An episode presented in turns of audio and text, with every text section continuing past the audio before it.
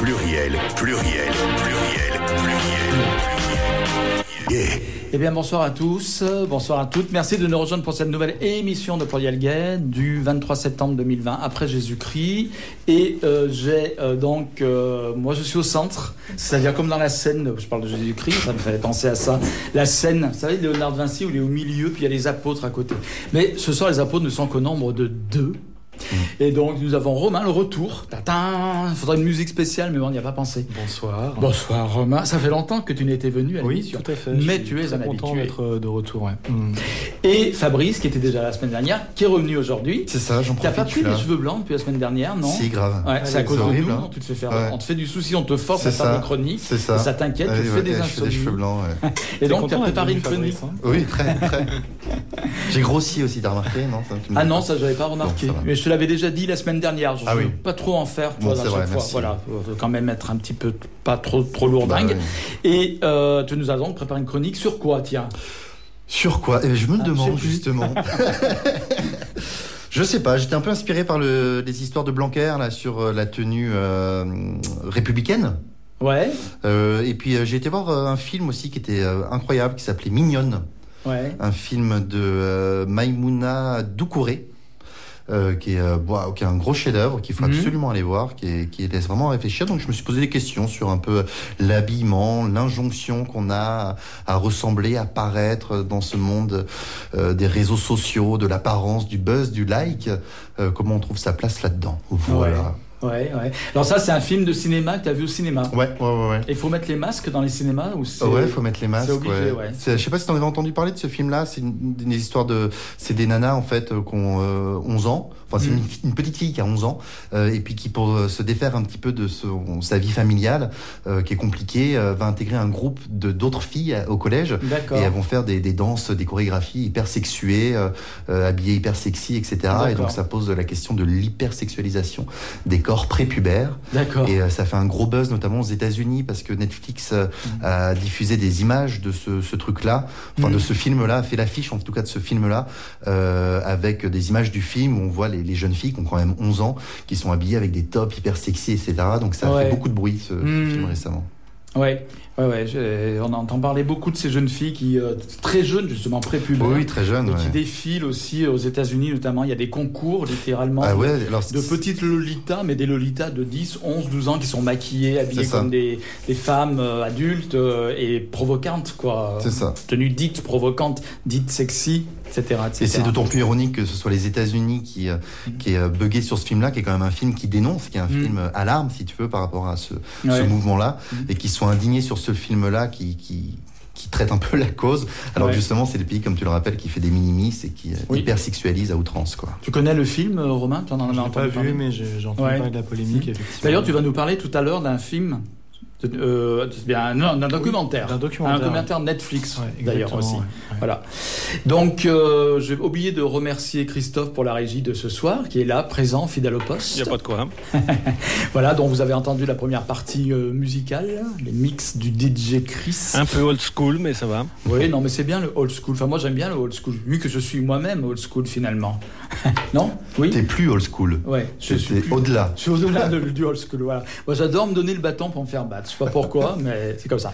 Voilà. Alors, il y a plusieurs événements en cours dans notre bonne ville de Lyon. Et un des événements, c'est une nouvelle formule du journal hétéroclite, qui était mensuel, qui va devenir, enfin, qui va apparaître maintenant une fois tous les deux mois, c'est ça? C'est ça. Voilà. Donc euh, tout à l'heure, euh, dans peu de temps d'ailleurs, on va avoir euh, Stéphane Caruana, le rédacteur en chef d'Hétéroclite, qui va venir nous parler de cette nouvelle formule. Euh, on se rappelle évidemment, Romain, que tu as été pendant des années le rédacteur chef de Hétéroclite. Mhm. Que c'est un peu ton bébé, même s'il était né avant toi un petit Mhm, peu, mhm. mais tu as repris le nourrisson et tu l'as fait grandir et prospérer. Mmh. C'est beau ce que je c'est- dis. c'est Hein, c'est Stéphane ça, qui en s'en fait. occupe. Oui, oui, Voilà. euh, Puis, puis à, à regret, mais bon, à un moment donné, faut les enfants grandissent, et il faut savoir les laisser partir. Et c'est ce que tu as fait, mort dans l'âme, mais tu as dû laisser grandir tout seul maintenant le Oui, hétéroclite. Il est, entre, il est entre de bonnes mains. Il est entre bonnes mains, voilà. Bon, ben, c'est tant mieux. Un peu, de toute façon, je pense que tu avais bien réfléchi avant de confier la destinée du journal. voilà. Donc Romain, euh, quand- que tu, tu venais donc au titre de hétéroclite avant, mais tu viens toujours un petit peu dans ce cadre-là parce que quand même, tu n'as pas complètement quitté la maison hétéroclite. Tu as quand même un petit pied dedans, Oui, oui, je continue. tu- continues des- à écrire, voilà. des articles de temps en temps. Voilà. euh, et notamment le documentaire dont on va parler. Ça a fait l'objet d'un article. euh, euh, L'éditorial, euh, c'est Stéphane qui l'a signé. Bah oui, c'est ouais, normal, hein, c'est le oui. directeur, le, le rédacteur chef, directeur éditorial qui le fait. Mais par contre, on va parler de la formule un peu plus dans quelques minutes d'ailleurs. Avant, on va passer une petite chanson, puis on aura après Stéphane Caruana au téléphone. Euh, d'ailleurs, je sais plus du tout ce que je voulais dire, mais peu importe. Euh, toi, euh, tu as fait des commentaires euh, élogieux, enfin élogieux, en tout cas très positifs sur la nouvelle formule, et tu as aimé notamment la transformation du, ce que j'ai noté, parce que c'était hétéroclite, journal gay, mensuel gay, mais pas que. ouais. Et maintenant, c'est devenu, depuis la nouvelle formule, journal transpédéguine, mais pas que. Mais pas que. ouais. Et toi, ça te plaît bien, Oui, oui, l'idée bien, du transpédéguine? c'est un terme qui, euh, je crois, a été très utilisé dans les années 2000. Et même puis- avant, dans les années 90, je dirais. Oui, Mm. et dans les années 2010, euh, le terme a été un peu supplanté par le mot queer, Ouais. qui veut pas forcément dire euh, tout à fait la même chose, Ouais. mais euh, qui a aussi cette idée de, de, de, de réunir différentes communautés, en fait. Ouais. Voilà. Mais moi, j'aime bien quand même transpédéguine. Mhm. Je, je- je- voilà, moi j'ai une affection pour ce terme-là. Ouais. Euh, Alors, je je dirais- des soirées, par exemple, middle gender, qui se, se, Oui. se, Ouais, ouais. se baptisaient elles-mêmes, euh, se présentaient comme des soirées euh, transpédéguines. Ouais. Mm. Moi, je dirais même que le terme de transpédéguine, qui a apparu euh, vraiment dans les années 90, milieu des années 90, a été après les années 2000 petit à petit euh, supplanté par l'acronyme LGBT. C'est devenu de plus en plus Mm. courant. Mm. Et LGBT, enfin moi j'aime bien aussi transpédéguine. Je suis un peu attaché d'abord parce que ça me rappelle ma jeunesse. Mais une côté school. Et puis euh, voilà, transpédéguine. C'était inclusif déjà. Alors certes pas inclusif pour tout le monde, parce qu'on va dire ouais mais il n'y a pas les bi, il n'y a pas les pans, il n'y a pas les, euh, les intersexués, etc.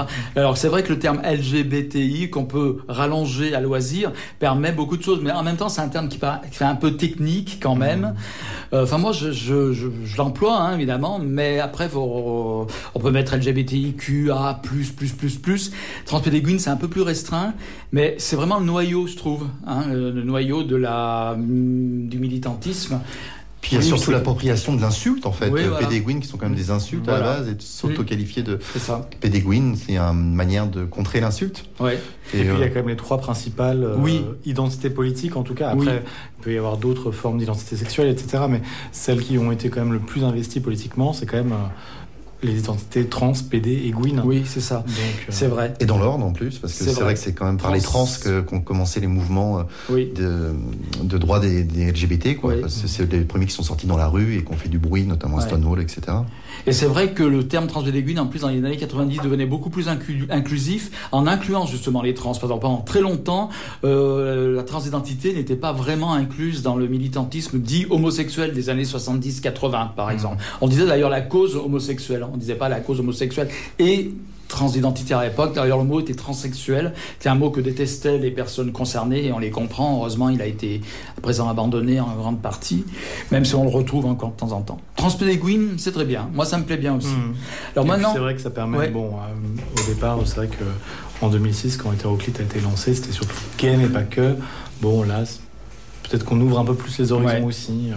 Oui mais c'est un peu, voilà, c'est l'évolution en fait, puisque moi aussi l'émission s'appelle Pluriel Gay finalement. Mm, mm. Hein, j'ai pas. Après, on m'a souvent dit c'est pas assez inclusif, gay, c'est limité. Alors bon, moi je me suis un peu euh, déculpabilisé en demandant à des filles de venir faire une émission, en proposant à Violette de faire une émission trans également. Donc comme ça, moi je garde le côté un peu plus gay, on va dire. C'est plus dans une optique euh, gay, voilà. Parce que gay n'est pas une insulte non plus. hein. on peut être gay encore en 2020 sans être euh, euh, brocardé en disant qu'on est fait partie des privilégiés. Mais ça. C'est un autre débat. Euh, donc du coup, euh, c'est compliqué de parler de culture euh, gay, de culture euh, transpédiquine, parce que c'est quand même des multicultures, c'est-à-dire qu'il y a plusieurs courants qui, euh, qui sont à l'intérieur. On parlait des queers. Moi, dans les queers, je vois un peu un côté un peu transgressif, un peu cuir, un peu cul. C'est ce que j'entends moi dans le queer, Ouais. tu vois. Il y a le mouvement drag, il y a, y a- y a plein Mhm. d'identités différentes, des gens qui, qui s'entendent pas forcément bien ensemble. Ouais. Et, et c'est compliqué de- d'essayer de- d'avoir un, un- un truc, que ce soit un journal ou une émission qui soit Oui. qui, qui regroupe Oui. tout le monde, quoi. Parce Voilà, que souvent, euh, c'est des identités qui sont construites de manière différente et Donc- des gens qui s'écoutent pas forcément les uns les autres. Oui, c'est ça. Alors moi, c'est vrai que je me suis dit qu'en faisant des émissions euh, qui incluaient les plus- plusieurs segments, c'était intéressant. Et j'aime bien aussi qu'il y ait quand même des, hum, euh, comment dire, des passerelles entre les émissions. Hein. Je veux pas que d'un côté il y a les gays, de l'autre. Mais c'est bien les filles, elles aiment bien à un moment donné être entre elles, parler des sujets qu'elles ont, euh, qu'elles proposent elles-mêmes et adresser à des femmes en principalement, de même que les personnes trans. Mais là, on rejoint le débat euh, éternel, mais qui est réaliste à mon avis. Il y a que les personnes concernées qui peuvent vraiment s'exprimer sur le, sujet qui les concerne le, plus intimement. Voilà. Moi, je peux parler de la transidentité, mais à un moment donné, je vais être limité parce que je ne suis pas trans, une personne transidentitaire. Donc, euh, c'est différent, quoi. Je peux pas vraiment complètement m'intégrer à la pensée, à la culture, etc. Par contre, c'est des alliés, c'est des personnes avec qui on a des luttes communes, comme pour les filles, pareil. Voilà. Mais le mot queer, il est intéressant dans le sens où, euh, à l'origine, en fait, queer en anglais, ça veut pas dire PD, ça veut dire tordu. Ça veut dire tout ce qui est hors norme, en fait. Et queer, en fait, ça a devenu petit à petit le mot pour qualifier les PD à l'origine. Les PD parce que c'est des pervers, des tordus, des gens qui n'étaient pas dans la norme, en fait. Et en, finalement, ce mot, il revient à son origine parce que queer, c'est tout ce qui n'est pas dans la norme. On va dire, par exemple, hétéro-patriarcal, etc. Enfin, on connaît? Queer, c'est effectivement tout ce qui n'est pas dans cette norme-là. On peut dire qu'un gay peut être queer à quelque part, parce qu'à quelque part, on n'est quand même pas dans la norme hétéro-patriarcale, etc., etc. Quoi qu'on en dise. Voilà. Donc, euh, sur ces propos intéressants et intelligents que nous avons tenus tous les trois, Ouais, non, putain, on est doué. on va écouter, on va faire une première pause musicale. Ça s'appelle Sexy Boy. Alors, c'est une reprise du titre célèbre de R par un groupe dont j'ai oublié le nom. Bah voilà, mais on s'en fout. C'est une très bonne reprise. Par contre, enfin, non, on s'en fout pas. C'est dommage. Euh, Peut-être qu'il est C'est au. plasticine. Merci, merci Christophe. Et j'ai trou- j'ai trouvé très très bonne la reprise, un peu plus rock, pas mal. C'est parti, mon kiki.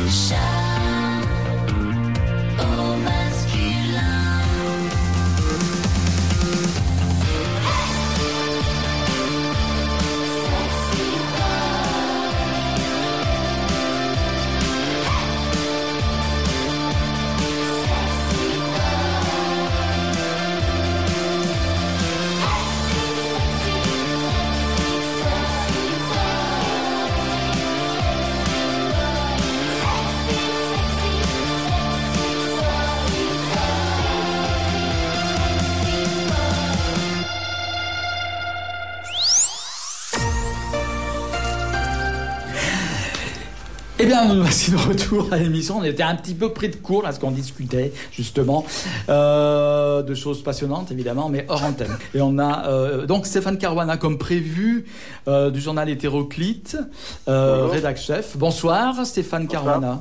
Comment allez-vous, cher ami? Bien, Bon. bien et vous? Eh ben, ça va. Alors, comme tu le sais, nous avons un, j'ai à mes côtés Romain. Oui. Voilà, Romain, puis Fabrice aussi, qui va nous faire sa chronique tout à l'heure. Et Romain, euh, donc, euh, nous, on parlait juste avant, donc, la prise, ta prise d'antenne, donc, euh, de la nouvelle formule hétéroclite. Alors, en fait, la seule chose que je peux dire, c'est que, outre le fait que c'est une revue désormais transpédéguine, mais ça, on en a parlé, la parution va être sur deux mois, enfin, une fois tous les deux mois, au lieu d'être une parution mensuelle. Est-ce que je me trompe, c'est ça? Non, non, c'est ça, tout à fait. On passe en bimestriel à la place du mensuel. Ah voilà, cherchez le mot bimestriel, hein, et, pas, et non pas bimensuel. Parce que là, c'est deux fois par Ouais. mois. Bimestriel. Notez, note Christophe, bimestriel. Il y a bi Donc, noté. Hétéroclite devient bimestriel. Et euh, alors, qu'est-ce qui change sinon? Il sera plus épais, déjà? Il est toujours sur papier, rassure-moi, parce que ça, c'est important. C'est toujours sur papier. On Ouais. a même un, un papier de meilleure qualité pour la, pour la couverture, Ouais. Euh, qui est un peu plus épais, qui permet, de, qui permet de- au, au journal de durer un peu plus longtemps, euh, en tout cas de durer les deux mois dans, dans lesquels il est censé euh, rester en, en- à disposition euh, dans, dans nos différentes jeux de diffusion. Euh, en effet, on a aussi une euh, pagination euh, plus importante. On passe de 32 à 52 pages. Ah oui, quand même. Voilà, Mhm. donc ce qui va nous permettre, ce qui va nous permettre d'avoir ben, de nouvelles rubriques, d'avoir aussi plus d'interviews, plus de portraits, des choses qui prennent un peu plus de place dans le dans, le magazine, des, diaporamas aussi avec euh, euh, mettre en avant des travaux de photographes ou d'artistes. On, a un peu plus de liberté euh, au niveau de au niveau de la place. Et puis, euh, ce qui va changer un peu forcément, en étant, en sortant tous les deux mois, on va prendre un tournant un peu plus magazine, c'est-à-dire qu'on on pourra moins être directement en lien avec l'actualité culturelle de Lyon, Saint-Etienne et Grenoble, même si on reste quand même en, en lien avec cette actu- actualité-là. Mais euh, on va, euh, on va hum, avoir des sujets de fond. En tout cas, l'actualité culturelle va nous permettre d'aborder des sujets de fond. Ça va Ouais. être une porte d'entrée pour des sujets plus larges. Alors c'est vrai que moi je, je pensais que euh, en étant euh, donc euh, une parution sur deux mois, ça va limiter un petit peu euh, l'événementiel que vous pouviez annoncer, Euh, sauf évidemment ce qui est prévu, hein, euh, les établissements euh, culturels, si tant est qu'ils ou tous, euh, etc., etc. Mais parfois il y a des soirées qui sont organisées d'un mois sur l'autre, et là peut-être ce sera plus difficile de coller avec l'actualité immédiate en fait. C'est ça en règle générale d'ailleurs. C'est pour, c'est- ouais, c'est Mm. pour ça, tout à fait. C'est pour ça qu'on on, on refait aussi notre site internet Ouais. et qu'on va, euh, qu'on on va renforcer un peu. Là, il était, euh, il est un peu vieux, il a besoin d'être, d'être un peu remis au goût du jour Mm. et, et d'être un peu plus performant, notamment pour toutes les questions d'agenda, c'est-à-dire qu'on puisse euh, facilement retrouver l'agenda en ligne, euh, ce qui nous permettra d'être plus réactifs euh, que, que sur le papier. Mais c'est vrai que dans la situation actuelle, de façon un peu compliquée, où les, les événements sont annoncés, annulés, ou Ouais. on navigue un peu à vue, de Ouais. toute façon, pour nous, là, même actuellement, c'est très compliqué d'avoir. D'ailleurs, on n'a pas d'agenda papier dans le numéro de rentrée. On n'en aura sûrement pas dans le prochain numéro non plus, parce qu'en ce moment, on navigue à vue et c'est impossible de donner un agenda, euh, un agenda précis qui soit pas obsolète dès qu'il dès qu'il paraît, quoi. Au niveau du contenu, donc il y aura toujours des rubriques récurrentes, qu'il y a des rubriques récurrentes, de nouvelles rubriques aussi. Tu parlais de diaporama, par exemple, euh, etc. Ouais. Hmm. Oui, oui, il y, a il y, a, il y a des nouveautés. Bon, il y a, hum, je vais pas tout vous dévoiler là, mais euh, donc le premier numéro, comme il y avait beaucoup de, il y avait, il y avait le, le panorama culturel qui prenait beaucoup de place, donc on a, vous n'avez pas forcément vous rendre compte qui, et de toutes les nouvelles formules, mais il y en avoir plus dans le prochain numéro qui sort en, en novembre. Ouais. Et, et là, on va retrouver euh, donc euh, des euh, différentes rubriques, bah, notamment vous avez Romain à côté, il y a une rubrique qui se prépare sur les mythes et mémoires de, des, communautés LGBT, donc voilà un travail un peu plus un peu plus historique qui remet un peu remet un peu les choses en place autour de grands mythes fondateurs, un peu le vrai du faux, mais on va avoir on a aussi une une rubrique question qui est apparue euh, qui est apparue dès, ce numéro. On là on a traité de la question du validisme, on va traiter de la question de la grossophobie la prochaine fois. Donc c'est un peu expliquer qu'est-ce que c'est que ce terme, qu'est-ce que ça recouvre, quelle est la réalité que ça recouvre. Donc voilà, on, a euh, un certain nombre de nouvelles rubriques qui vont arriver en effet euh, comme ça.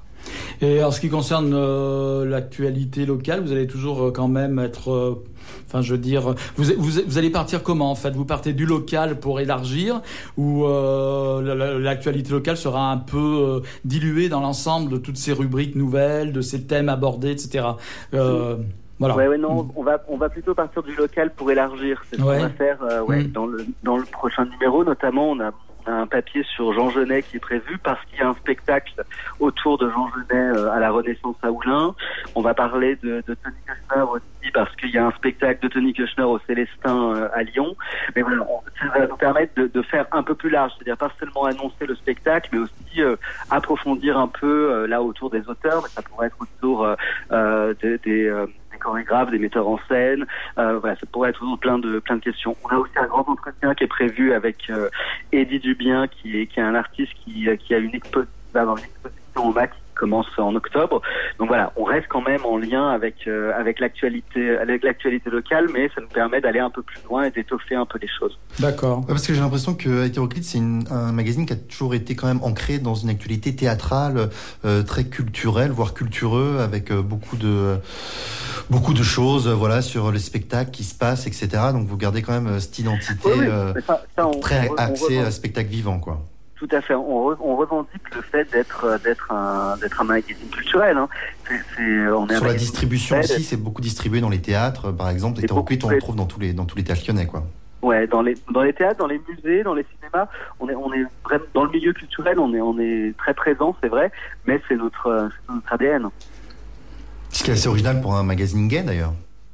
Ah, j'ai pas entendu. Ce qui est assez original pour un magazine gay, de se rattacher à ce point à la culture, au théâtre, à la danse. Bah, fait l'originalité et la particularité de, d'Hétéroclite, c'est-à-dire que le ce lien entre euh, la culture et les questions euh, LGBT et féministes, euh, c'est vraiment le c'est vraiment le, le, le cœur du, du, du magazine et c'est euh, ce qui nous distingue d'autres publications euh, gratuites LGBT qui peuvent exister ailleurs en France.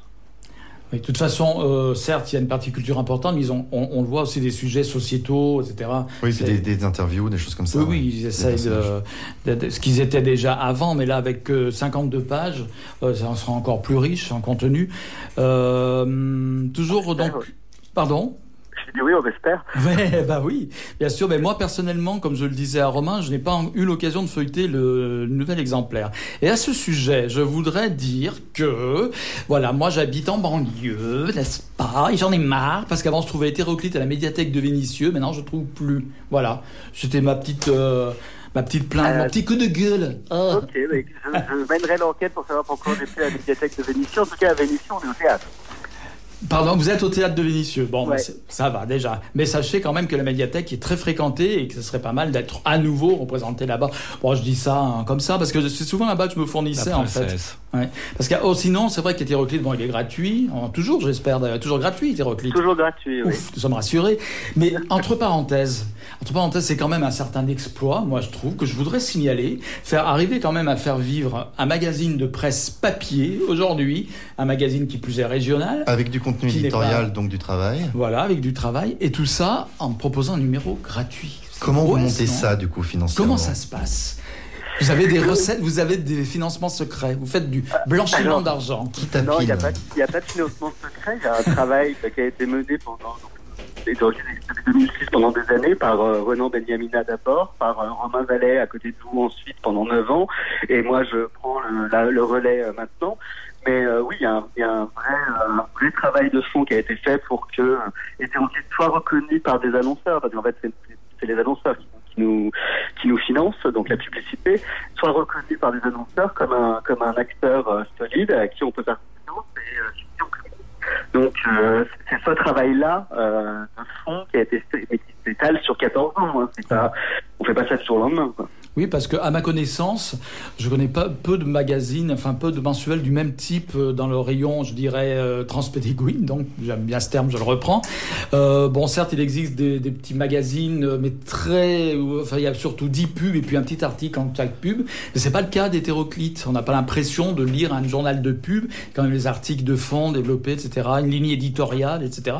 Et moi, j'ai l'impression que c'est quand même unique en France. Moi, j'aime bien faire des petits cocoricots à la lyonnaise parce que bon, voilà. Mais est-ce que je me trompe? Alors, merci, non, merci, Oui. merci Charles, de souligner parce que c'est vrai, euh, c'est une proposition unique en son genre en France. Il n'y a Ouais. pas d'équivalent euh, en France et, et j'ai continue de pousser pour voir ce qui se passe dans les, dans les pays européens voisins, mais je pense pas qu'on soit très nombreux à faire ça. Ouais. Donc, on peut, euh, on peut être fier d'avoir ça, euh, d'avoir ça à Lyon, Grenoble et Saint-Étienne. Voilà, c'est tout en plus remarquable. Je pense que tout le monde est d'accord. Romain particulièrement. Oui, oui, je- Il fait le le modeste contraire, là. Il écoute les yeux baissés. On dirait, on dirait une religieuse euh, dans l'église en train de. Il baisse les yeux comme ça. On dirait qu'il a une mante sur la tête et puis il écoute religieusement les yeux baissés, humble. Voilà. Voilà, il est très humble. Non, non, mais je pense que oui. je- D'ailleurs, je te prendrai en photo pour montrer ton humilité sur, euh, sur les réseaux sociaux. Voilà, ben, Stéphane, est-ce qu'il y a quelque chose à rajouter ou est-ce que mes, déjà les personnes qui sont autour de moi veulent rajouter? Romain, Fabrice, encore quelque chose? Christophe, éventuellement? Alors, est-ce que tu aurais envie de dire quelque chose encore sur Hétéroclite? Euh, Bah, non souligné, donc on est bimestriel, donc ce numéro est encore, euh, encore disponible jusque, jusque fin octobre et qu'il euh, sera disponible dans, dans la ville. En tout cas, on a fait en sorte que la diffusion soit étalée pour, euh, pour pouvoir l'avoir euh, présent euh, pendant, euh, pendant les deux mois. Euh, le prochain numéro sort le 4 novembre. Voilà, Ouais. gardez, gardez ça en tête. Et Mhm. puis, euh, et puis voilà, bah non, on est très contents. Mais bon, j'ai hâte qu'on sorte le, le nouveau site web qui est en cours. Ça prend un peu de temps, Ouais. mais on va y arriver et voilà. Ouais. Et pour finir, donc, on peut rappeler justement euh, on- qu'on peut trouver les numéros d'hétéroclites dans des lieux culturels. Bon, je citais la médiathèque, on le trouve plus maintenant, mais à une époque il y était, les théâtres, etc. Mais aussi euh, en ville, dans des lieux, euh, disons LGBT Dans les ou dans des commerces LGBT ou non, dans Mmh. Ouais. les lieux culturels, dans les offices de tourisme, les mairies, mairies d'arrondissement ou mairies des, des- des villes de la métropole, on le trouve aussi. On a plus de 300 points de tout, Ouais. donc c'est large. quoi. Et au centre LGBTI, rappelons-le, et, euh, on trouve au aussi centre. Hétéroclite. Alors, Ouais. euh, Hétéroclite, pour terminer, reste un magazine, un, un journal en tout cas, qui s'intéresse à l'actualité, on va dire, euh, rhône-alpine, du moins sur les trois grandes métropoles euh, de la région. Euh, Grenoble, Saint-Étienne aussi. Mm. Tout à fait, oui, oui, oui. Là, on, on continue à. Nous, on est, on est diffusé sur les trois villes. On travaille euh, avec les, les, les acteurs euh, culturels, euh, associatifs de ces trois villes. Donc, pour nous, c'est important euh, de rester présent sur les trois. Eh bien, si tu veux rajouter quelque chose, Stéphane Caruana, c'est le moment, rédacteur en chef d'Hétéroclite, d'Hétéroclite, je vais y arriver, c'est le moment ou jamais. Sinon, Ben, on a fait le tour, non? On a fait le tour. cette opportunité de, bon, de parler. Bonne émission à vous. merci, bonne soirée, à bientôt, Merci. et Au longue revoir. vie à Hétéroclite. Au revoir. Exact. Au revoir. Alors du coup, qu'est-ce que j'avais prévu là, mon petit Christophe? Je sais plus, je sais plus. Une petite musique. peut-être. Adora d'Indochine. Voilà, on va écouter ça. Et après, on revient.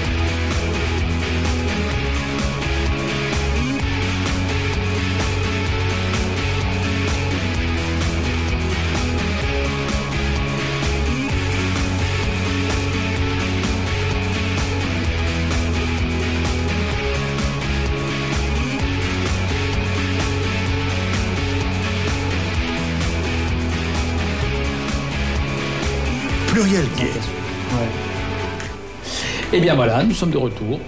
Sur, euh, nous sommes de retour sur con- À chaque fois, je suis pris Tu foires tous tes lancements. Non, bah oui, je foire tous mes lancements parce Ouais. qu'en fait, je suis pas pas toujours là, en train de pas- discuter, voilà, à droite, à gauche. Voilà, du coup, mais bon, vous êtes bien sur Pluriel Gay. Nous sommes toujours le 23 septembre 2020.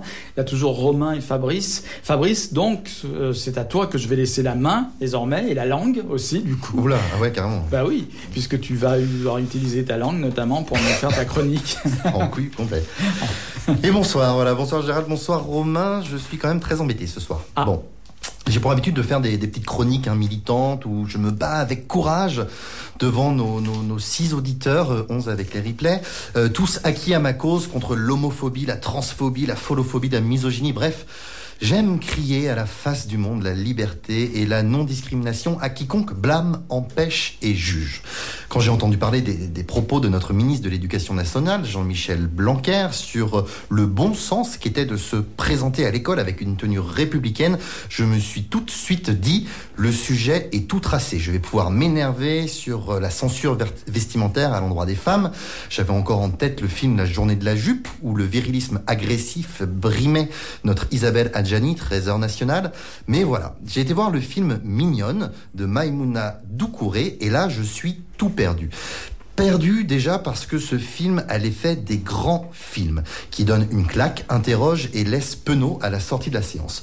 Le film raconte l'histoire d'une petite fille de 11 ans qui, pour échapper à un environnement familial compliqué où la femme se doit d'être effacée et corvéable, intègre un groupe d'apprentis bimbo de son âge qui ont décidé de participer à un concours de danse. Au fur et à mesure des répétitions, les petites filles abordent des tenues sexy, des poses lascives et suggestives que l'on voit souvent dans les clips mais qui ne sont résolument pas de leur âge.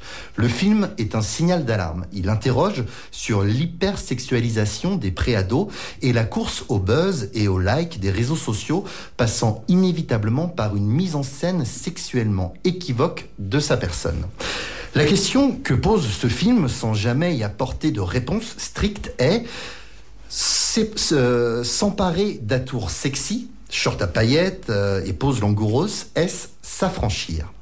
Bien loin du contexte culturel et familial de l'héroïne, cette question néanmoins me touche et m'interroge. Pas un jour sans que je ne vois défiler sur Facebook les photos de soirées et visuels autour des événements LGBT qui empruntent ces codes de l'hypersexualité et de la trash attitude. Euh, la scène drague contemporaine, de tout temps sorte d'étendard de la, notre communauté LGBT, ont pour la plupart délaissé le glamour bon enfant des shows old school de Candy Williams pour s'intéresser à un univers cru, presque morbide, où les maquillages dégoulinent, le regard est carnassier et laisse une surenchère de sexe et de débauche toujours plus spectaculaire. Pour cumuler les likes sur les photos qu'on publie, certains bourdent des knackis dans une mâchoire écartelée jus- jusqu'au déboîtement, d'autres abordent des tenues full cuir avec rangers tenant en laisse un puppy ou alors d'autres prennent la pose en mini-jupe échouée sur le sol crasse d'une piste de danse, laissant leur sexe ramper tel un escargot qu'on fait saliver avant la cuisson. J'aime ces images. Elles m'amusent, m'émeuvent, pardon, me défoulent et m'euphorisent. J'y participe avec plaisir car elles me font sentir plus libre. C'est en quelque sorte des codes de reconnaissance pour les gens de ma communauté. C'est un moyen de crier à la face du monde Je vous emmerde. Votre jugement moralisateur sur moi n'a pas d'emprise. Alors, bien sûr, nous sommes adultes, libres et consentants. Mais je ne peux pas m'empêcher de me demander qui de l'œuf ou la poule. À quel moment l'image criante hypersexuée est un moyen de m'émanciper et à quel moment l'image devient une injonction à exister par le seul prisme du spectaculaire et du sexy buzz? Au fond, s'il devait y avoir une limite à fixer, ce serait peut-être celle de la liberté. La liberté d'être tel que l'on a envie d'être sur l'instant, sans se sentir obligé de ressembler à une norme limitative, que ce soit dans un sens ou dans l'autre. Peut-être que pour se trouver, il faut un jour ou l'autre franchir les lignes de la bienséance et se confronter à ses propres limites, celles que l'on a décidé de se fixer de son plein gré, faisant abstraction de la pression moralisatrice ou de l'injonction du sexy spectaculaire. Alors ce week-end, si j'en ai envie, je peux me tortiller en soirée, short cuir et harnais pour choper l'auditoire. Et puis dimanche soir, je retrouverai mon chéri sur le canapé buvant une tisane et me demandant ce que je veux regarder sur Netflix à l'abri des regards. Car, comme disait ma grand-mère, à force de vouloir rentrer dans le moule, on finit par ressembler à une tarte. Eh ben, la grand-mère avait une philosophie très grand-mère. Voilà. C'est ça. Souvent, les anciens, ils avaient une philosophie de la vie qui était souvent très juste. C'est vrai, c'est vrai, c'est vrai, vrai. Merci Fabrice pour cette chronique. Euh, tu parlais donc de tenue républicaine, effectivement, ce qui a un peu lancé ta chronique. Et alors c'est marrant parce que sur cette histoire de tenue républicaine, après sur euh, les réseaux sociaux, évidemment, on a vu passer plein de photos de ces fameux tableaux, par exemple, de la liberté tenant le drapeau français, dénudé, avec le sein à l'air. Voilà une tenue républicaine, par exemple. Donc, elle est conseillée Qui pourrait marcher qui pourrait marcher, voilà. Qu'est-ce que tu, tu penses, tiens, Romain, de ce débat? Est-ce que tu as une idée là-dessus? Oui, je Romain a des idées sur tout. Je trouve que, ouais, je trouve que c'est assez symptomatique de la façon dont euh, ce, ce mot républicain Ouais. qui est euh, surinvesti dans le débat public, euh, qui est mis à toutes les sauces, la République, le- et enfin, c'est un peu une espèce de culmination du grotesque. euh, à, fo- à force d'être mis à toutes les sauces, justement, bah, on arrive à cette tenue républicaine dont on se demande bien ce que- ce qu'elle veut dire, quoi. Et qui a plus trop de sens. Qui a ouais. plus trop de sens, ouais. Parce qu'après, de juste clamer la liberté, de dire oui, on a le droit de s'habiller comme on veut, etc., ça a aussi ses limites. Euh, euh, voilà, on, je parlais par rapport à ce film-là qui m'a vachement touché, où on voit cette euh, petite fille de 11 ans qui est euh, en quête d'identité, puis qui de- du coup se retrouve euh, à s'habiller de manière hyper sexy, à poster toujours des photos de plus en plus sexy sur les réseaux sociaux, etc. Chose qu'on retrouve aussi dans la communauté gay. euh, de plus en plus, en fait, les, les photos qui font du buzz un peu dès qu'on est, euh, dès qu'on est branché réseau, c'est les trucs un peu provocateurs, les trucs où on se lâche, où on est trash. Euh, Il y a un, un espèce de, de toujours plus trash, toujours plus fort, toujours plus spectaculaire. Et ce truc-là, euh, au bout d'un moment, on se demande mais jusqu'où ça va? Et puis est-ce que vraiment euh, ça mène à l'épanouissement? Est-ce que cette quête de transgression, elle est là euh, uniquement pour aider à nous construire? Ou est-ce qu'au bout d'un moment, c'est une injonction de transgression finalement? Par une norme qui est la norme du sexy trash, etc., euh, qui est quand même pas mal véhicu- véhiculée aussi euh, par les réseaux sociaux, entre autres. Ouais. Alors après, c'est vrai que quand les hommes politiques s'emparent de sujets, euh, ils vont souvent un petit peu dans le sens, je dirais, entre guillemets, du vent. On ne sait pas trop s'ils sont portés par le vent ou si c'est eux qui le portent. Mais c'est vrai qu'un ministre, enfin, c'est aussi le mot grotesque, je trouve, est fortement approprié. Et je trouve que sur ce coup-là, ben, Blanquer a été grotesque, effectivement, parce que c'est résumé sans nuance, en fait, une situation. On n'a on pas l'impression que, enfin, ils prennent les gens pour des imbéciles. Parfois. Enfin, franchement, euh, ces hommes politiques sont quand même là pour essayer d'élever le débat, et souvent, c'est le contraire de plus en plus qui se passe. Mais bon, c'est une constatation que je sais pas si vous seul à avez avoir remarqué, mais quand on accole justement cette épithète républicain à un autre mot, alors ça peut euh, être dans plein de situations différentes. hein. c'est vraiment, euh, on le retrouve vraiment de plus en plus partout. Mais derrière, il y a toujours un peu l'idée quand même de ferme ta gueule et obéis. quoi. Mm. Quand, on, quand vous trouvez républicain dans une expression, c'est quand même toujours derrière, je trouve qu'il y a quand même une, un- une forme d'autoritarisme. Euh, la tenue républicaine, bah, c'est comme ça et pas autrement. Euh, L'ordre républicain, euh, le... ouais, ouais, c'est, un peu la république de la matraque. Quoi, Ouais. où, Alors, il y a ça- ce que tu dis, ça me fait penser à une réflexion que j'ai entendue. La République n'est pas forcément une démocratie. Parce qu'il y en a qui disent on est en, en République, d'un air de dire on est en démocratie. La Chine est une république, c'est pas une démocratie. C'est vrai, il y a- on pourrait citer la RDA, on pourrait citer euh, plein de républiques populaires aussi qui n'étaient. Après, on peut se fixer, la- on peut se poser la question de la limite aussi par rapport à, à ces tenues euh, quand on va à l'école, qu'on est au collège, qu'on a 11 ans, 12 ans, 13 ans. Est-ce que mettre des mini shorts Est-ce que mettre des, euh, comment ils appellent ça quand il y a que le haut là, tu sais, où on voit le Des nombril, crop tops. etc. des croc tops, merci. Est-ce que des croc tops euh, c'est approprié? Qu'est-ce que ça veut dire approprié? Est-ce que euh, voilà, est-ce que ça véhicule pas aussi une image de la sexualisation de la femme à outrance dans laquelle elle se retrouve un petit peu enfermée euh, malgré elle finalement? Euh, en fait, j'ai l'impression qu'on fait quand même peser sur les filles. Euh, par exemple, il y a eu le, le cas de cette collégienne qui a été exclue de son collège parce qu'elle portait un short, Mhm. alors que les garçons qui portaient des shorts de la même longueur eux, il n'y avait pas de souci, quoi.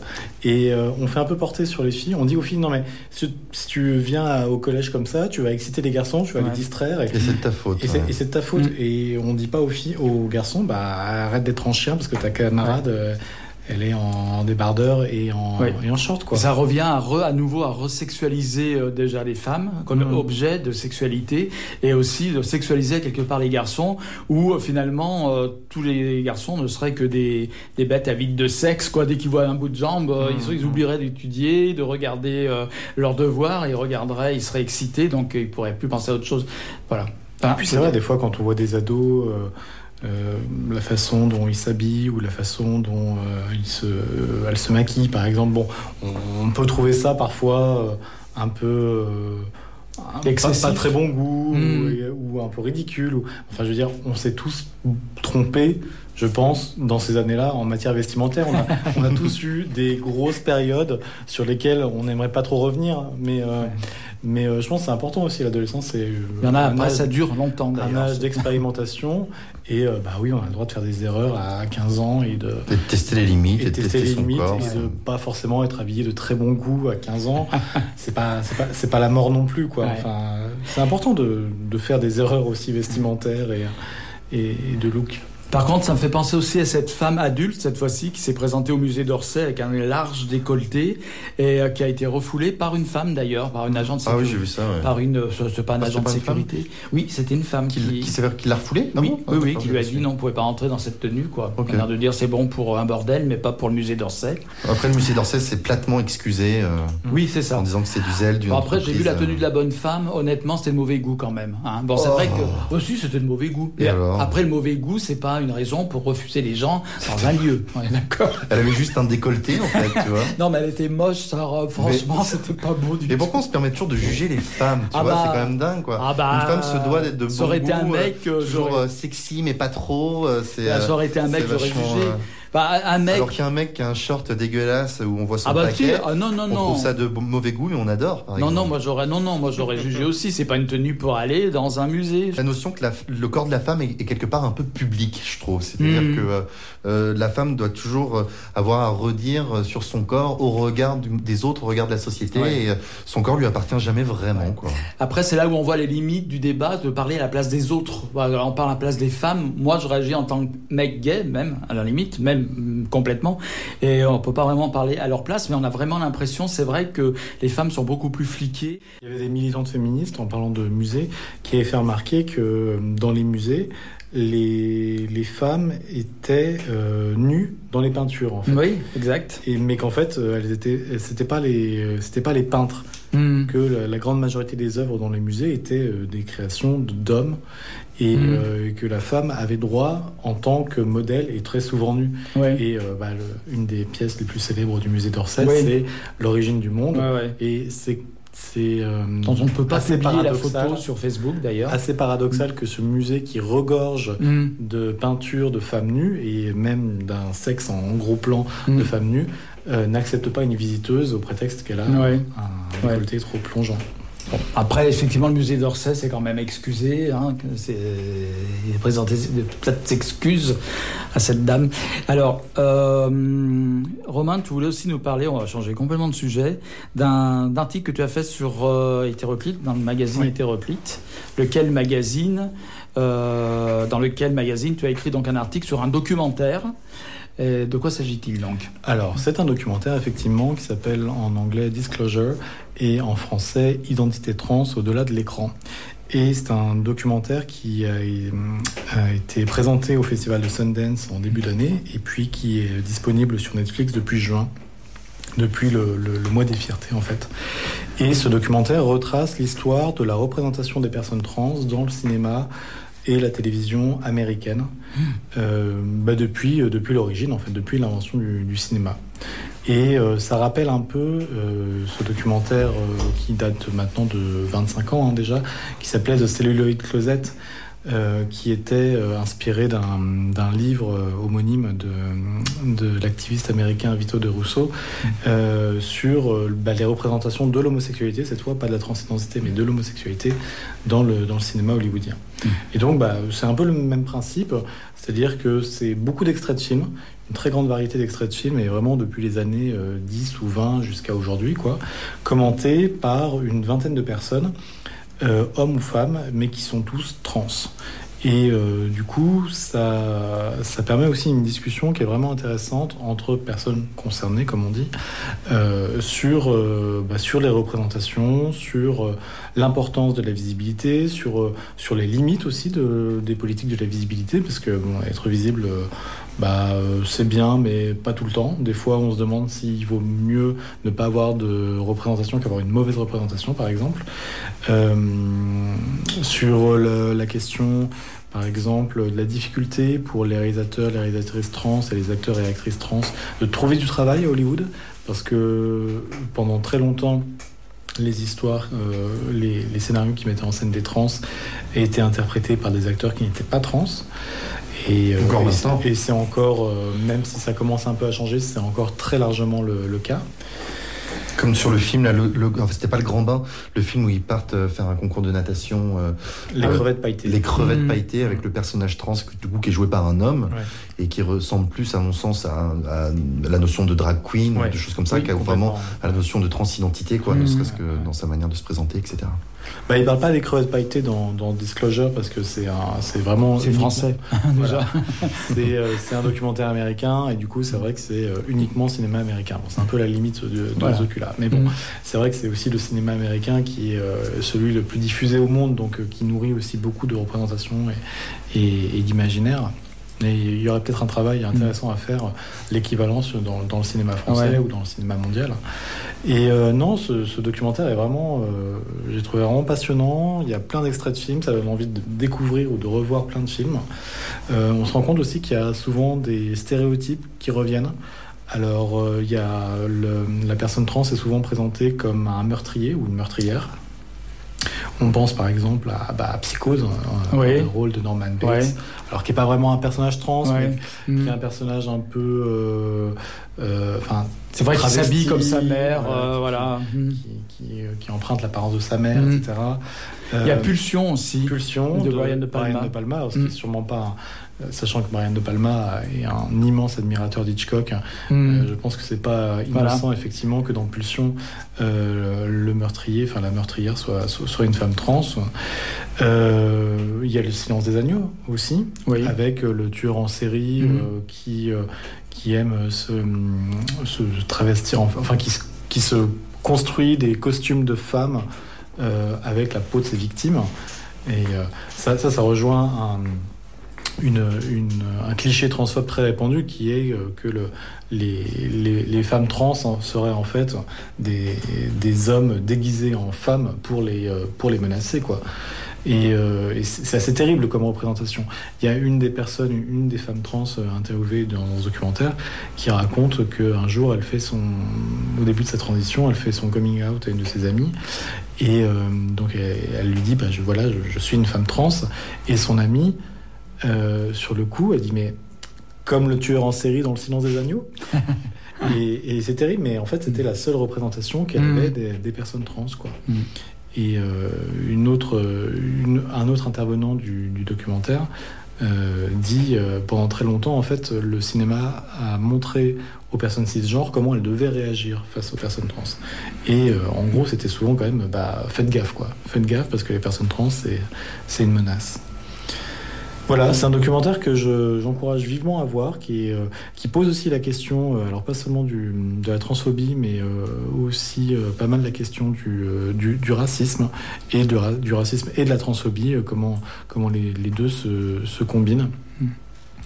Notamment dans, certains films, un, réalisateur américain des années 10-20 qui s'appelle D.W. Griffiths, qui est un des plus grands réalisateurs de, cette époque-là, euh, qui est reconnu aujourd'hui euh, dans l'histoire du cinéma comme vraiment un précurseur, quelqu'un qui a inventé beaucoup de techniques, beaucoup de vraiment quelqu'un qui a posé les bases en fait de ce qu'allait devenir le, le cinéma et euh, qui euh, qui euh, qui a réalisé des films notamment avec des personnes alors on disait on dirait pas trans mais un peu ambiguës sur leur genre etc et euh, bon souvent de façon très caricaturale très très évidemment très très peu bienveillante. Et Griffiths est également l'auteur d'un film qui s'appelle Intolérance, qui euh, est euh, Intolérance et avant ça euh, Naissance d'une nation, deux films qui euh, sont euh, parmi les plus racistes, les plus Ah oui. explicitement racistes, De façon, je pense, ouais, euh, jamais réalisés. Dans Naissance des Nations, euh, c'est un, un parti pris évident anti, enfin pro-esclavagiste. Oui, fait. pro-esclavagiste, Voilà. sudiste, on va dire. Voilà. Et c'est le film qui a fait renaître de ses cendres le Mm. Ku Klux Klan, hein, Mm. qui, qui Ouais. avait un peu disparu euh, Mm. et qui, qui a repris, qui, voilà, qui, qui- qui a redémarré suite à ce film. Donc Ouais. euh, voilà. Et en plus, c'était avant le code ACE pour revenir au personnage plutôt LGBT, donc il pouvait faire un peu ce qu'il voulait. Dans Intolérance, c'est vrai que la partie un peu euh, antique, on voit une Babylone euh, fantasmée en fait. Il y a beaucoup de personnages effectivement androgynes ou des femmes qui s'ébattent entre elles Ouais. aussi et qui sont présentées, ça représente le vice en Mm. fait quelque part. Et puis c'est une époque où vraiment où le cinéma s'invente et euh, il y a une des intervenantes du documentaire qui est historienne du cinéma et qui fait remarquer que c'est le, le- le moment où on invente le cut, c'est-à-dire le, le- la transition entre les plans et tout simplement le montage. Parce qu'avant posait juste une caméra et puis on filmait comme ça. Là vraiment on invente le montage et, et la transition entre les plans. Et euh, cut en anglais bah, ça veut dire aussi couper Mm. et, euh, et, et elle fait remarquer, bah, regardez dans ce film par exemple, c'est un des premiers films, je sais pas si c'est de Griffiths ou pas d'ailleurs, mais euh, un des premiers films où il y a vraiment, on voit un effort de montage, hein, et il y a ce personnage qui est, euh, ouais, on dirait qu'il est masculé en fait. Enfin, Mm. il- on dirait qu'il est très, euh, enfin, il est très, très féminin quoi. Bien, donc tu voulais nous parler de cet article, enfin du documentaire, Voilà, bah, j'en qui a- parle. qui a fait l'objet d'un article. J'en parle part, dans le dernier numéro des dans le dernier numéro d'hétéroclip. Et voilà, et euh, si vous avez Netflix, ben, je vous encourage à aller jeter un, un œil sur ce documentaire. Voilà, mais pour revenir à- aux personnes trans, euh, Ah, une dernière chose, oui, pardon. oui, C'est produit par Laverne Cox, Mhm. qui est une actrice euh, trans afro-américaine, qui est une des, des, des personnalités trans les plus connues aux États-Unis, qui est connue en France surtout pour avoir joué dans, le- pour avoir joué dans euh, la série Orange is the New Black. Mhm. Et euh, voilà, c'est la première, euh, la, la première femme trans, je crois, à avoir fait la couverture de Time. Euh, C'est euh, ouais, c'est c'est une personne euh, importante pour la communauté trans aux États-Unis, puis dans, dans le monde entier. Et elle est coproductrice de ce documentaire. Et vraiment, ça donne vraiment l'impression que pour une fois, c'est les trans qui s'emparent du récit sur les trans. Mhm. Et pas, et pas les, les autres qui vont en Mm. parler euh, d'elles Oui. d'eux. C'est un peu ce qu'on disait en fait. euh, finalement, ce sont les personnes les plus légitimes Voilà. euh, pour en parler. Et euh, en fait, ce qui se passe maintenant, c'est que le mouvement trans euh, est un peu ce qu'était le mouvement euh, euh, gay, lesbien dans les années 70, 80, hein, 90. On a eu aussi, nous, de, besoin de parler de nous, euh, de, de nous exprimer nous. Et maintenant, eux, après une période de silence importante, puis de confusion aussi, parce que pendant très longtemps aussi, transidentité, homosexualité, tout était un peu confondu ensemble. Et là, les personnes trans s'affirment comme des personnes euh, indépendantes, à part entière, et veulent parler d'elles, de leur histoire, et elles le font très bien d'ailleurs. Moi, je trouve que lorsque le le, résultat sera le meilleur, c'est quand des personnes trans joueront des rôles de personnes cis, genre. Je sais pas si ça a, déjà eu des films dans ce genre-là, mais ça pourrait être pas mal parce que euh, Rupert Everett, par exemple, ça rien à voir, il est gay. hein, c'est un acteur britannique. Il a il s'est beaucoup plaint toute sa vie lui- il est gay lui-même hein, officiellement voilà bon. et il s'est beaucoup plaint que euh, on lui a confier que des rôles de gay dans les Mhm. films en fait il aurait bien voulu jouer des rôles d'hétéro C'est vrai qu'il y a plein. Il y a, il y a- il y a quand même un grand nombre d'acteurs et d'actrices trans qui n'arrivent pas à trouver de, Ouais. de, de l'emploi et, euh, et des rôles. Et effectivement, euh, je pense que c'est bien que les rôles euh, trans soient joués par des personnes trans, mais euh, il faut pas, à l'inverse, il ne faut pas cantonner les, les acteurs et actrices trans dans des, dans des rôles trans. Oui. Euh, exactement Et elles peuvent tout jouer. Après, voilà, on arrivera à l'égalité complète, je dirais, quelque part, lorsque Mm. Des personnes trans pourront jouer des personnes euh, cisgenres. Donc, euh, bah, merci Romain pour euh, Disclosure. Mais Disclosure, en fait, c'est un, un documentaire qui est diffusé sur Netflix, hein, on est d'accord. Ouais, c'est ouais. pas diffusé en salle euh, traditionnelle. Peut-être que ça le sera, parce que ça... Pe- Peut-être que ça le sera dans des festivals, je Ouais. sais pas. Je sais pas quelle est la politique de Voilà. Netflix par rapport à. Tu me donnes une excellente transition en parlant de festival et de cinéma, parce qu'on parle de ça. Je voudrais juste annoncer, je peux pas en dire plus, mais que demain, euh, en dire plus parce que j'en sais pas plus que ça, donc je vais bêtement lire justement euh, euh, sur, le, sur le site d'Écran Mix ce qui est noté. Parce que demain, il y a un événement Écran Mix, euh, festival lyonnais LGBT, de cinéma LGBT et queer. Donc le Ciné Club à l'Aquarium Ciné Café. Demain, jeudi 24 septembre, va présenter un film en partenariat avec Écran Mixte. Donc c'est demain, je l'ai dit, à 20h30. Donc c'est un nouveau partenariat qui va avoir lieu pendant la saison 2020-2021 qui on espère sera prolongée. Il va y avoir cinq soirées autour d'un classique du cinéma queer ou d'un film récent révélateur de l'esprit écran mixte. Nous aurons cette première séance, nous dit le site, à l'aquarium avec des Old Dark House, une soirée étrange en français, 1932. Ça ne nous rajeunit pas, je n'étais pas né, je vous rassure. Film d'épouvante méconnu du grand James Well. Alors, James Well, c'est un des. On connaît parce que c'est celui, le, son film le plus connu, sa série le plus connue, c'est les Frankenstein. Ah. Et on a souvent dit que c'était d'ailleurs, euh, Frankenstein, c'était du crypto-gay. Oui, parce que James Well était gay lui-même.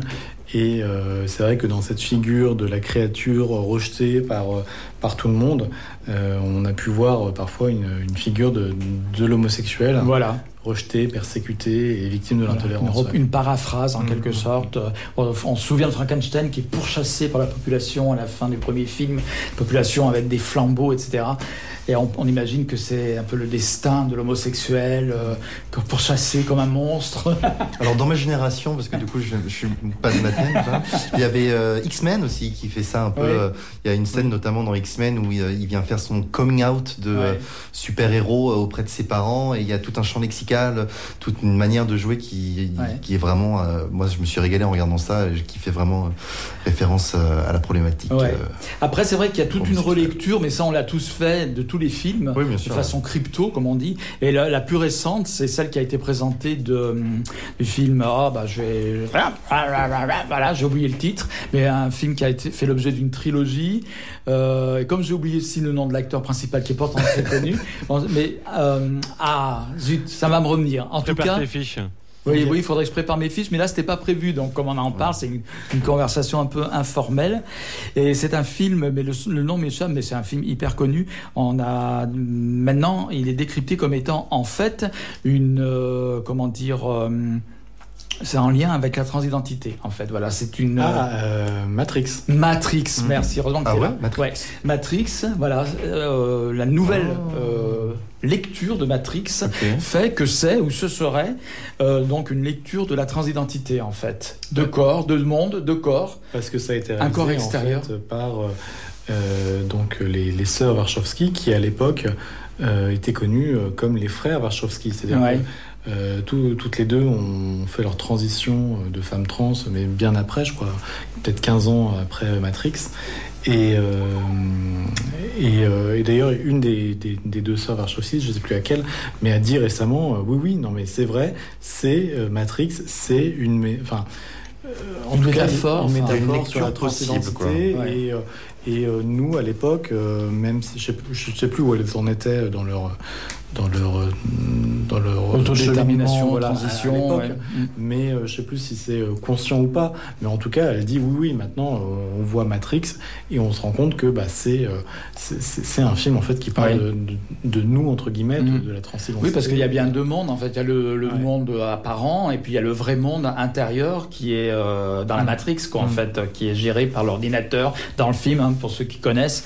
Mais là, effectivement, c'est bien deux. Ça, ça peut, c'est c'est plausible comme explication. Oui. Alors qu'elle l'ait fait, qui- elle maintenant l'ait fait inconsciemment ou consciemment, euh, mais c'est vrai que ça apporte de l'eau au moulin de cette nouvelle lecture en fait euh, de Matrix. Voilà, j'avais complètement oublié le nom. Je pensais à Inception, mais ça n'a rien à voir. Donc, et comment il s'appelle l'acteur principal de Matrix? J'ai oublié son Euh, nom. Merci. Voilà, heureusement que tu es là. Romain, parce que alors moi, des- aussi la mémoire qui flanche, comme sur Lola Rosa. Ça c'est l'âge, c'est bien connu. Alors ensuite, donc pour revenir à nos moutons, donc c'est demain au Ciné Club à l'Aquarium Ciné Café à 20h30 le 24 septembre donc. C'est donc un film qui a été réalisé par le réalisateur plus connu donc euh, de Frankenstein le film plus connu c'est James Well. Euh, qu'est-ce qu'ils nous mettent encore sur l'écran? Mise venez voir ou revoir le 24 septembre ce grand classique sur le thème de la maison maudite totalement inclassable Queerissime. Et c'est un début de scénario. Euh, Alors moi, j'avoue que je ne connais pas ce film. Je Ouais. vais le découvrir demain soir. Mais le, le scénario tel qu'il est présenté rappelle un peu celui de euh, The Rocky Horror Picture Show, puisque Mhm. c'est un couple Ah oui. qui, euh, par une nuit d'orage, débarque dans une maison un peu mystérieuse et qui semble un peu hantée, et euh, qui va faire connaissance avec ses étranges occupants. Ouais. Donc euh, oui, ça, ça fait, ça fait penser à... Je sais pas d'ailleurs si euh, The, Rocky, euh, The Rocky Horror Picture Show c'est euh, explicitement inspiré de ce film, mais le- les prémices ont l'air euh, assez similaires. Ouais, ouais. Après, c'est un grand classique de la maison d'horreur aussi, le couple qui débarque, perdu Oui, dans la maison, abandonné. C'est un peu, c'est partie du, du genre, quoi, on dira. Fait partie des scènes de genre, de ce genre de film, justement. Mais 1932, et puis moi, j'adore les films d'horreur de cette époque-là. Parce que en noir et blanc, ça, ça, ça, ça, ça m'impressionne encore. C'est moins axé sur la technologie ou sur les aspects gore. Là, c'est plus dans la, c'est plus subtil en général. Moi, j'aime bien. J'aime bien. Si je pouvais, j'irais, mais je ne peux pas, malheureusement. En tout cas, je souhaite à beaucoup de monde d'aller voir ça. Ça doit être très intéressant. C'est présenté donc l'Aquarium Ciné Café. Je vais cliquer. C'est à côté de... C'est à la Croix-Rousse. C'est à la Croix-Rousse. C'est au, sur le plateau, c'est à côté de, le- de, de la station de métro euh, Croix-Rousse en fait. D'accord, à côté de la station euh, Croix-Rousse. Ouais, c'est vraiment au cœur de la Croix-Rousse quoi. D'accord, ok. Je veux bien trouver l'adresse à un moment donné, à quelque part. Voilà. Euh, transport en commun, arrêt, place de la Croix-Rousse. C'est ça, ouais. Métro Croix-Rousse. Donc, l'aquarium café, métro Croix-Rousse. Euh, stationnement, parking du Gros Caillou. Mais je déconseille aux gens de prendre leur voiture maintenant pour aller en centre-ville. Station, place de la Croix-Rousse et place des tapis en ce qui concerne les vélos. Voilà, 10 rue du Mont, Lyon 4e. On y est arrivé. Et ça sera présenté par Yvan Mitichot. Voilà, le directeur. artistique et par ailleurs notre chroniqueur cinéma nous devrions retrouver au mois d'octobre normalement parce que maintenant il est parti sous d'autres cieux mais bon il revient quand même à Lyon de temps en temps pour s'occuper du festival écran mixte. Je voudrais rappeler aussi petite information rigolote. Non, c'est même pas pourquoi je dis rigolote, c'est pas rigolo. Mais on n'en parle pas beaucoup parce qu'elle passe un peu inaperçue aujourd'hui le 23 septembre. C'est une journée internationale, mais je vois que tu vois de quoi je veux parler. La journée internationale de la bisexualité. Ah, je savais même pas que ça existait. La bisexualité, si, si, ça existe. Ah bon? Ouais. Je croyais que c'était des faux gays. La, journali- la journée internationale, oui, c'est aujourd'hui, ça fait quelques années qu'ils font ça. Alors, D'ailleurs, une, une ancienne, une ancienne émission, j'avais reçu, euh, non, j'avais pas reçu, j'étais sorti, ex- interviewé, une personne qui avait une association bi. Ouais, j'en souviens. Ouais. Non, c'est pas Bicose, eux, ils sont à Paris, c'est une association de, de Saône-et-Loire, du 71. Pourquoi ça fait rire tout le monde? On peut être bi dans la Saône-et-Loire quand même. Mais bon, maintenant, elle est plutôt en sommeil quand même, faut reconnaître. Mais bon, il avait des idées intéressantes et puis euh, il défendait effectivement la réalité de la bisexualité. Hein? Voilà. Puis ne dit-on pas que nous sommes tous bi, plus ou moins? Oui, Bah oui, c'est, bah oui, c'est comment il s'appelle euh, Freud qui a dit ça. On est, on est tous bisexuels. D'accord. Voilà. Mais bon, tout le monde déteste Freud et la psychanalyse maintenant, c'est normal d'ailleurs, on comprend parfaitement. Alors en fait, euh, l'émission va toucher à sa fin et je vous remercie tous les deux d'être venus. Euh, vous présenter, nous présenter vos chroniques et ce que vous avez à raconter. Romain, tu as toujours des choses absolument passionnantes évidemment à nous dire, donc reviens souvent. Euh, Il y a un truc dont je voulais, que je voulais évoquer, mais on en a déjà parlé la semaine dernière, mais rapidement parce que l'émission touche à sa fin. On a dit que le 24 octobre 2020, toujours après Jésus-Christ, donc ce serait dans un mois à peu près, il y aurait, euh, il y aurait au conditionnel la marche des fiertés, laquelle n'a pas pu avoir lieu évidemment sans doute en juin à cause de la crise sanitaire. Et là donc c'est une nouvelle équipe qui s'occupe de cette marche, le CFL. Euh, donc qui ont leur euh, l'autorisation de la préfecture normalement. Ça reste quand même sous réserve parce que vu que beaucoup d'événements sont annulés les uns après les autres, on ne sait pas dans un mois Vu comment, comment ça va la situation sanitaire évolue, oui. C'est- Oui. Bon. Comment la situation interne évolue? Non, sanitaire. Ah évolue, sanitaire, euh, voilà, j'ai compris interne. On sait Voilà. pas où on sera dans un mois. hein. Voilà, c'est ça. Mais bon, on espère que ça aura Et lieu. donc ils vont venir à la radio? Ben, j'aimerais bien, oui, il faudrait bien qu'ils viennent à la radio pour Cool. nous parler justement de la, la marche nouvelle euh, mouture, c'est le cas de le dire, parce que Hétéroclite change de formule, et la marche aussi change de formule. Donc euh, l'intention c'est de revenir à une marche plus militante, plus originelle, etc. Bon, on va pas s'étendre sur le sujet parce qu'on n'a pas le temps. Le CFL a pris le, le relais de la LGP en Mmh, fait. mmh, Voilà. ça. Et les difficultés viennent effectivement d'une part de bon, vont-ils pouvoir euh, faire la marche? Parce que même s'ils ont l'autorisation avec la crise sanitaire, on ne sait pas trop. Mais aussi les difficultés de comment dire, euh, de légitimité, entre guillemets, de la CFL, parce qu'ils ont du mal quand même à s'imposer, et en plus, ils sont un peu maladroits dans leur démarche. On peut le dire, on ne va pas dire le contraire. Euh, difficile d'en parler ici parce qu'on a peu de temps, mais euh, c'est vrai que euh, la contestation un peu euh, gronde autour du CFL, on dira, euh, à- à- à juste, à- on leur fait un procès. Je ne vais pas juger s'il est... C'est les contestataires qui sont contestationnés, dis donc. oui, oui, mais en fait, c'est à tel point que par exemple, la dernière AG a dû être annulée quand même du CFL parce que ils n'avaient- bon, ils avaient donné l'adresse, mais ils étaient restés très discrets sur l'AG, puis ils pouvaient avoir seulement 35 personnes dans leur AG. Mais il se trouve que quelqu'un a donné l'information euh, en dire voilà le CFL va euh, euh, va euh, va faire son AG ici. Et ils ont préféré annuler. D'autant plus que le lieu le lieu qui les accueillait alors ça c'est ça qui est absolument incroyable a dit non on ne veut pas du CFL chez nous. C'est ça qui est absolument incroyable. À la base ils savaient Oui, qui était le CFL J'ai pas bien compris euh, ce- cette histoire. Pourquoi ça a été annulé? Est-ce que voilà. parce qu'ils avaient peur que trop de monde vienne et que du coup euh, il soit plus de 35 et les, les- les règles sanitaires ne puissent pas être respectées Voilà, ça, voilà, c'est un peu mystérieux, d'autant plus que dans la communication du CFL, il semblerait que ce soit le, le local même qui ait demandé euh, l'annulation. Mais alors pourquoi? Pour Parce quelle que raison? Mm. ou parce que Ça s'est fait, l'AG n'a pas eu lieu. ou parce qu'ils avaient peur qu'il y ait plus de 35 personnes et que du coup Voilà. ça soit. On ne connaît pas les raisons. Ouais. On ne connaît pas les raisons fondamentales. Tout ce qu'on sait, c'est que le CFL subit quand même les attaques de part et d'autre de, de, de- de- des, des associations, du monde militant. Mm. Bon, c'est pas nous à juger ici, Moi, surtout on n'a pas le temps. J'ai écrit un Mais- article euh, sur, Ouais. euh, Mm. sur, le, sur le CFL, euh, notamment leur, euh, leur histoire de liste là récemment Ouais. pour le site de, La fameuse liste des connards. un, histoire, un, un article que j'ai écrit il y a deux mois, en juillet, pour, pour Hétéroclite. Et c'est vrai que, bah, objectivement, ils, ils ont encore du mal à, à, à s'imposer, enfin, Mm. à faire respecter leur légitimité, en tout Ouais. cas, à être acceptés aussi, je crois, par, euh, par le, le milieu associatif LGBT. Et c'est. C'est un peu inquiétant parce qu'on ne peut pas monter une Pride en ayant à dos euh, les Voilà. associations LGBT. Et c'est là d'où vient le problème, parce que outre la, la possible interdiction par la préfecture ou annulation, il y a aussi le fait qu'ils ont contre eux pas mal du monde, enfin la- presque la totalité du monde associatif, on va dire. Donc très difficile de faire, alors que même leur AG est annulé, comment peut-il avancer, progresser si on leur refuse? Leur- Les salles de réunion, Keep Smiling les a évincés aussi, à, à suite de l'affaire de la liste des connards, ils devaient faire une réunion chez Keep Smiling, et Keep Smiling leur a dit dehors, hein, nous on veut pas de gens euh, comme vous qui euh, vous comportez comme la Stasi ou comme le KGB avec des listes de gens, de persona non grata, des, euh, etc., etc. Et ils ont vraiment des problèmes, quoi, même pour trouver des Et- lieux, je dirais. Et euh, au sein de l'ALS, de l'association de lutte contre le sida ou Ouais. au centre LGBTI, parce que moi j'assiste à des réunions du, du CFL au sein de l'ALS. Ouais. Donc pour, je sais pas pourquoi, enfin ils le font plus là-bas apparemment. Bah, parce que je pense que la LS, de toute façon, la LS s'est retirée hein, du, euh, du collectif. Hein. Ils sont plus partis du collectif déjà. Ouais, je pense qu'ils en faisaient ouais. partie, ils se sont retirés. Il y a beaucoup d'associations qui sont parties. Les syndicats n'en font plus partie parce qu'ils se veulent apolitiques, donc ils refusent l'adhésion des syndicats, etc., etc. Hein, bon, après, euh, c'est très compliqué comme cette histoire et intéressant en même temps, ceci dit, parce que c'est révélateur d'une époque aussi. Mais j'aimerais bien effectivement revenir sur le sujet et avec eux, ce serait encore mieux évidemment s'ils acceptaient de Mhm. venir.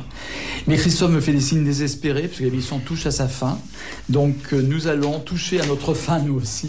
Merci aux auditeurs, aux auditrices et à tous ceux qui ne se reconnaissent ni dans un sexe ni dans l'autre de nous avoir écoutés ce soir. Euh, merci Romain d'être venu, d'avoir bravé euh, toutes ces péripéties, euh, venir jusqu'ici en banlieue, ce qui n'était pas évident, prendre le tramway, etc. Tu as été très courageux. Et merci Fabrice d'être venu avec ta charrette jusqu'à la radio. Et Christophe aura la régie. Et maintenant, on va écouter la dernière chanson prévue. Je sais plus ce que c'était, mais on s'en fout. Non, c'était quoi, Christophe Ben l'oncle Saul, Crazy. Ah oui, voilà, la reprise de parti. Crazy par l'oncle Saul. I remember when, when I lost my mind. So blizzard about that days. And you go